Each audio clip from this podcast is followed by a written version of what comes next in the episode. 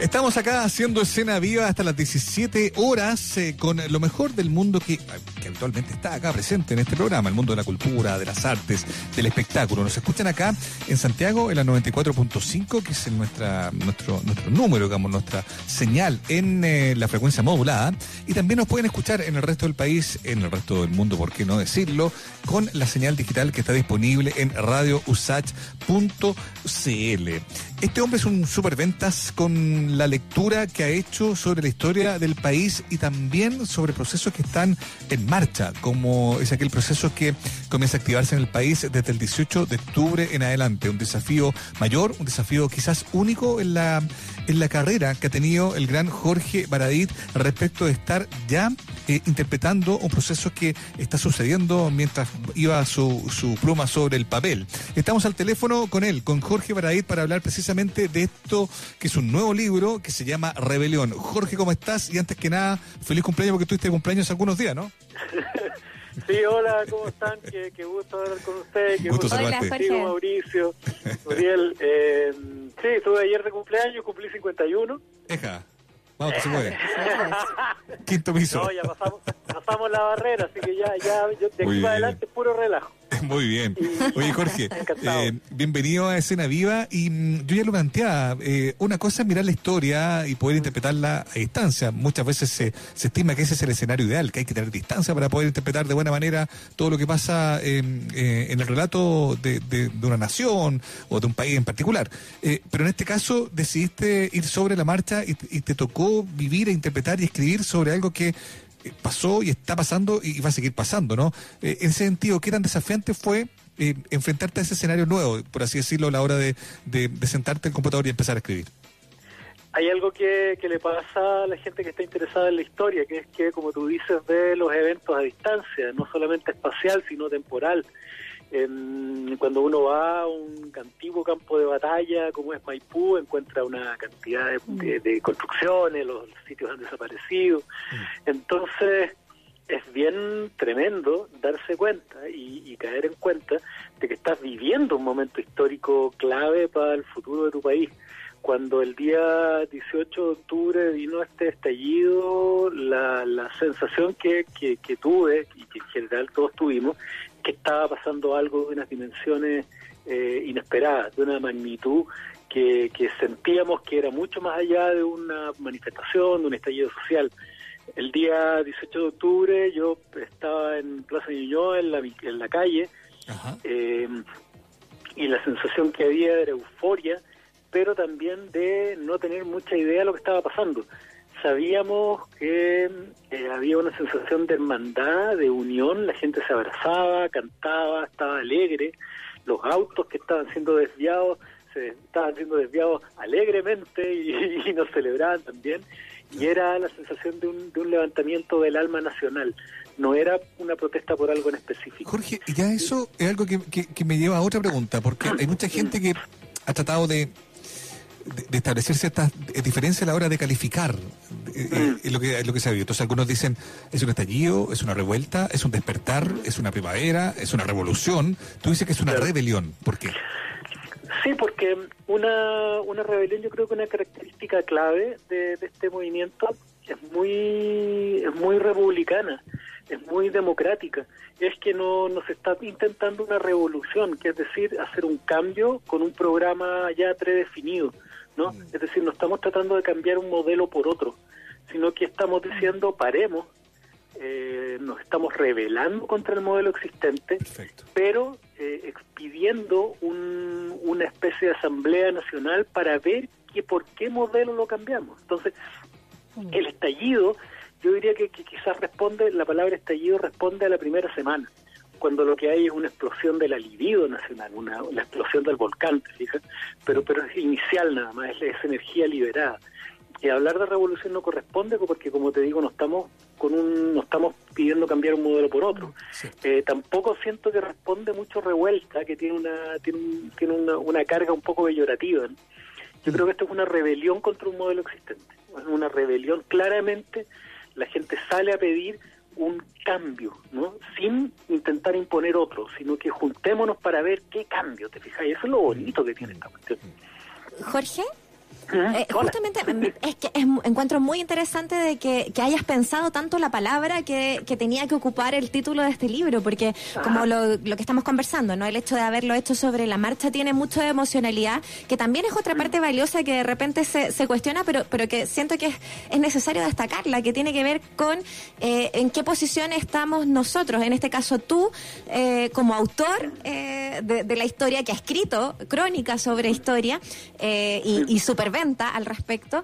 Eh, ¿En qué lugar estás tú? Y tú estabas en las calles, tú estabas ahí con, con, la gente, te, te, saltó un poco esa mm, efervescencia de la que haces mención y, te pusiste a eh, hacer cabildos también. Entonces, ¿de qué manera también eso, eso influye eh, en como la parte más emocional también del, del libro, ¿no? De esta parte que, que, la gente en general trata de sacar de, los libros de historia, la parte emocional, pero que tú la, relevas de alguna manera. Exacto, exacto. Yo creo que tú estás en el clavo. Una, mira, la, la, la historia, eh, los hechos históricos están plagados de hambre, muerte, amor, desolación, eh, tragedia, drama, romance, son, son los hechos de los seres humanos.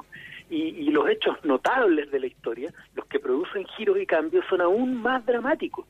Entonces es bien, es bien complicado eh, esta manera de enfrentar la historia. Tiene, por, por supuesto que es necesario, porque la, para, que la historia tenga cierto asidero en la realidad, se tiene que anclar en el método, ¿no? en un método científico, en una, en una distancia de, de sujeto-objeto, pero el problema que, que, que, acarrea eso es que nos distancia también emocionalmente.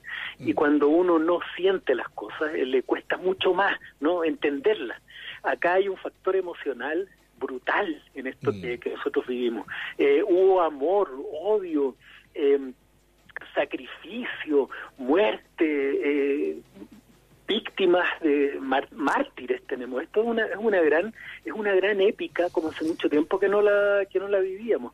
Es incluso mucho más grande que la del 2011 sí pero sin duda es mucho más grande. Sí es más definitiva. Yo también creo que caló más hondo mm. porque también involucró otras emociones y, quizá también vino a capturar un hastío que, que ya que ya no, no, daba más digamos no la sí, del libro es esa figura mm, eh, eh, de una ilustración de un de un monumento derribado no y eso es muy simbólico de muchas cosas que están pasando. Hemos visto como eh, a partir de lo que pasó en Estados Unidos, el asesinato de George Floyd, se han votado eh, eh monumentos de esclavistas en, eh, en Bélgica, en, en Inglaterra, en Estados Unidos han votado ya dos de Cristóbal Colón. Ojo, ojo por acá, que hay varias. Em, digo, también pareciera haber este, esta, mm, esta idea de querer reescribir la historia, de, querer eh, eh, repensarla, de que la gente se haga cargo también de lo que se les presenta hasta, hace, muy poco tiempo de una manera eh, inalterada como tu verdadero héroe, ¿no? Uno piensa que eso en Chile es algo muy potente.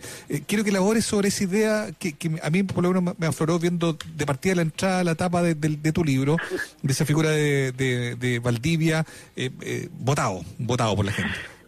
Cuando, cuando llevábamos unos días de, revuelta, eh, cuando llevábamos unos días de esta, de esta manifestación tremenda, eh, de repente un recuerdo haber visto la estatua de Cornelio Saavedra en el suelo. No, primero fue la de mm, la de la de un eh, Francisco Villagra en La Serena. ¡Paf! al mm. suelo. Y dije, chuta. Después mm. Cornelio Saavedra. Después eh, la de José Menéndez en el sur. Después, y parecían parecían eh, no conectadas, parecían, pero mm. ¿cómo? Un, eh, una persona aquí, otra allá, de distintas épocas, ¿qué es lo que está pasando? Y se hablaba en general de simple vandalismo, ¿te fijas? Pero si uno afinaba el ojo, se daba cuenta que había una interpelación histórica súper potente y súper nítida, al punto que el gobierno, cuando hacía notar el punto, siempre, siempre se refería a la misma estatua, una estatua que derribaron de Arturo Prat por error. porque porque tenían claro que el mensaje el mensaje detrás era bien bien eh, nítido eh, lo que estaba lo que estaba cuestionando eh, el pueblo de Chile con esta memoria histórica natural que todos tenemos, era, era cómo habíamos construido Estado desde el principio. Estamos hablando que eh, en Chile nos estaba cuestionando solamente, y esto le, otorgo un, una le otorgo un valor a, lo que pasó acá, por sobre lo que está ocurriendo afuera, porque lo de afuera es, monotemático, estamos hablando de racismo y esclavitud, que es tremendo, pero es un solo punto. Acá en Chile estábamos hablando de la manera como habíamos construido sociedad desde la colonia los conquistadores, eh, la, pacificación de la Araucanía, eh, ciertos héroes y no otros de la independencia, como, como los ataques a O'Higgins, no a Manuel Rodríguez, por ejemplo. Exacto. La manera como. En el Parque Bustamante, Rodríguez está muy tranquilo, ¿eh? Claro, la gente no se equivoca ahí. Protegido. metros. Pues. la, la, manera como se atacaron monumentos de Diego Portales, es decir, toda la, la toda la, la el panteón histórico del autoritarismo chileno de la idea de la construcción del Estado de Chile sobre bases autoritarias. El O'Higgins, como el primer dictador, Diego Portales como el constructor de la democracia autoritaria, eh, Cornelio Saavedra como el pacificador de la Araucanía y la política estatal con, los pueblos ancestrales, em, José Menéndez en el sur como el, ese empresario que arrasa todo pero que da trabajo, ¿no? que, y que por eso es un prohombre en su zona, porque deja el escopo pero da trabajo, eh, genocida también. Entonces, eh, en, en Chile hubo una gran clase de historia eh, al respecto. Una, la intención de un pueblo completo, como dices tú, Mauricio, de reinterpretar su historia. Porque hasta el momento ha sido una historia escrita desde arriba, por los de arriba y para los de arriba. Mm. Y el 80% del país tiene otra, absolutamente, diametralmente opuesta. Entonces hay, un, toque pero fascinante. Mm. Estamos conversando con Jorge Baradit, escritor eh, chileno que nos está presentando también eh, todas las reflexiones en torno a Rebelión, libro que ustedes pueden encargar, está a través de la editorial sudamericana y que nos encantaría que pudiera llegar a tantas casas como sea posible. Les damos ahí el dato de que eh, se puede encargar a propósito de ello. Y Jorge, quería preguntarte de justamente cómo, cómo se vive esta rebelión o estas reflexiones que haces en el libro a propósito de esta cuarentena, que ha, sido como una suerte de paréntesis para muchas personas de el tener que quedarse en casa forzadamente en el fondo, eh, para las personas que tienen la posibilidad de hacerlo, eh, pero que eh, como que ha suspendido un poco en el tiempo el tema de la revuelta social, ¿no? O de la rebelión social, como tú lo decías. Em, ¿qué, ¿qué, pasa ahí? ¿Y de qué manera lees tú también lo que, lo que ha significado esta cuarentena en este proceso de, de rebelión como estática, ¿no? Un poquito eh, desde la cuarentena. Yo creo que yo creo que lo que lo que ocurrió durante la, pandemia, la, el, status quo nacional, la, las clases dominantes, la oligarquía, la élite, la costra de arriba de nuestra sociedad, eh, llegó a hablar de que esto era un estallido producto de el espejismo del que está lleno. Eh, algunos pensadores em, conservadores dijeron que esto se trataba de la molestia del que tiene sus necesidades cubiertas. Llegaron a decir ese tipo de cosas de, la, del mm. estallido, ¿no? Y algunos otros no tan intelectuales, como Axel Kaiser, llegó a decir que eh, lo que quería la gente era más neoliberalismo. ¿no? que eso era lo que habían salido a pedir. Y, y yo creo que una, una de las gracias, entre comillas, de esta desgracia, de esta tragedia que es la pandemia es que ha venido a corroborar todo lo que eh, se había planteado el 18 de octubre, es decir, eh, esta, esta pandemia desnudó las carencias y, la, y la, las incapacidades del modelo de acoger. ¿no? Pues, mira, eh, yo lo voy a resumir de esta manera.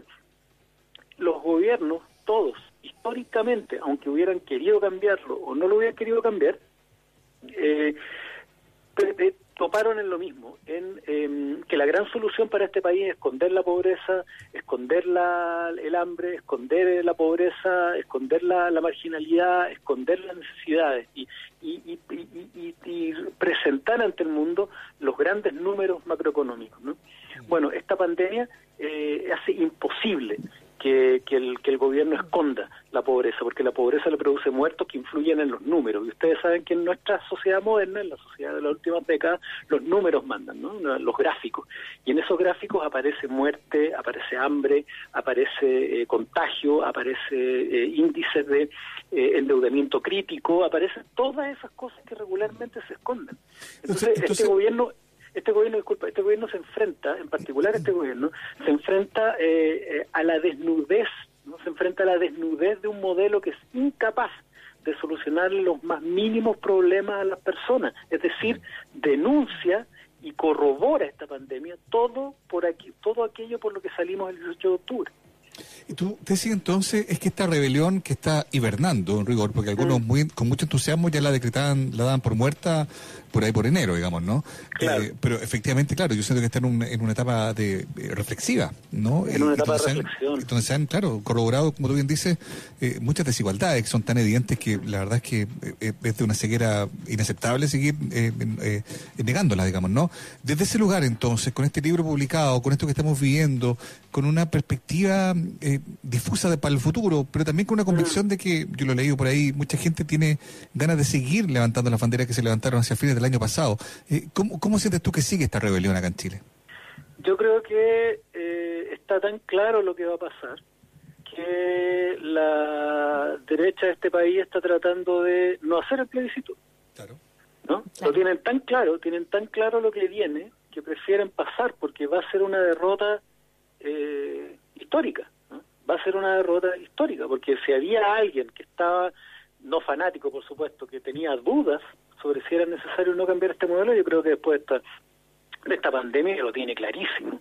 Entonces, eh, yo tengo la impresión, y, y, que no se malentienda, que, que, llegó el momento de, de, la reflexión, llegó el momento de, de pausar institucionalmente este, este esfuerzo, esta libido y esta energía que tenemos, sería, creo yo, que el, el, lo peor sería volver a los estallidos irracionales, a, a, todo eso que comprendimos en su momento, porque todo el mundo entendió el estallido, que, que alguien quisiera romper algo, una vitrina, eh, saquear una farmacia, porque al principio, si ustedes se recuerdan, no la forma. Lo que se, no, claro, lo que se saqueaba y lo que se destruía eran las farmacias de cadena, los pues. bancos, la, todo lo que tuviera que ver con la explotación, los supermercados, mm. uno veía en Providencia la hilera de, y uno podía ver clarito, nadie destruía un negocio local, nadie destruía una zapatería, nadie, no, se destruían esos símbolos de la opresión, por ejemplo la farmacia. entonces, yo creo que nadie quiere, o, por lo menos tengo la impresión que no sería bueno volver a eso.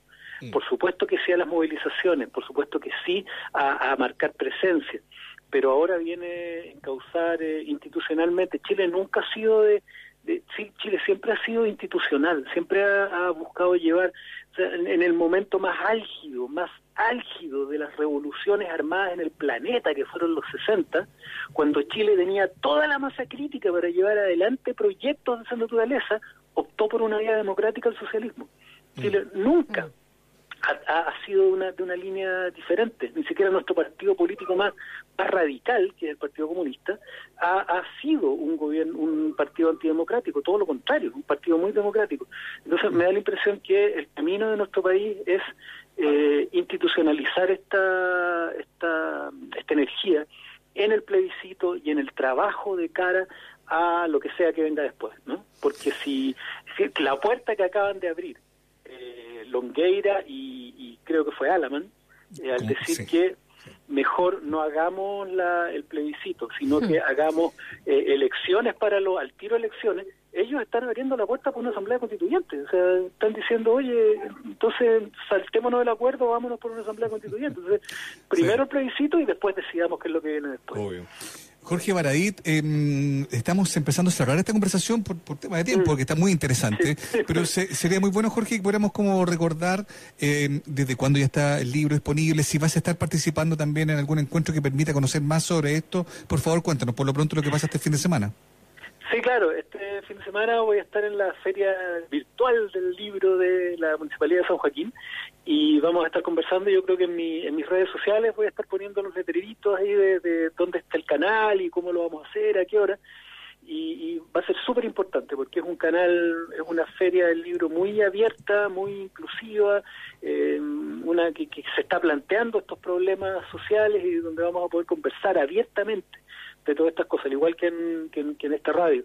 Em, el libro está disponible, yo le recomendaría eh, ayudar a la pidiéndolo a librerías que están ya pudiendo ofrecerlos online, como la que leo de Espacio Forestal, como la librería Altamira, como y en las regiones ubicar. Eso es un consejo, por favor, en regiones ubiquen la librería que está teniendo despacho y úsenla, apóyenla, porque mm, es uno de los es uno de los ejes de, de, la, de la cultura y de la educación que está en riesgo en estos Mm. momentos.